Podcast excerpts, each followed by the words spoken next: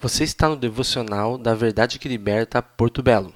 Esperamos que você seja edificado com essa palavra.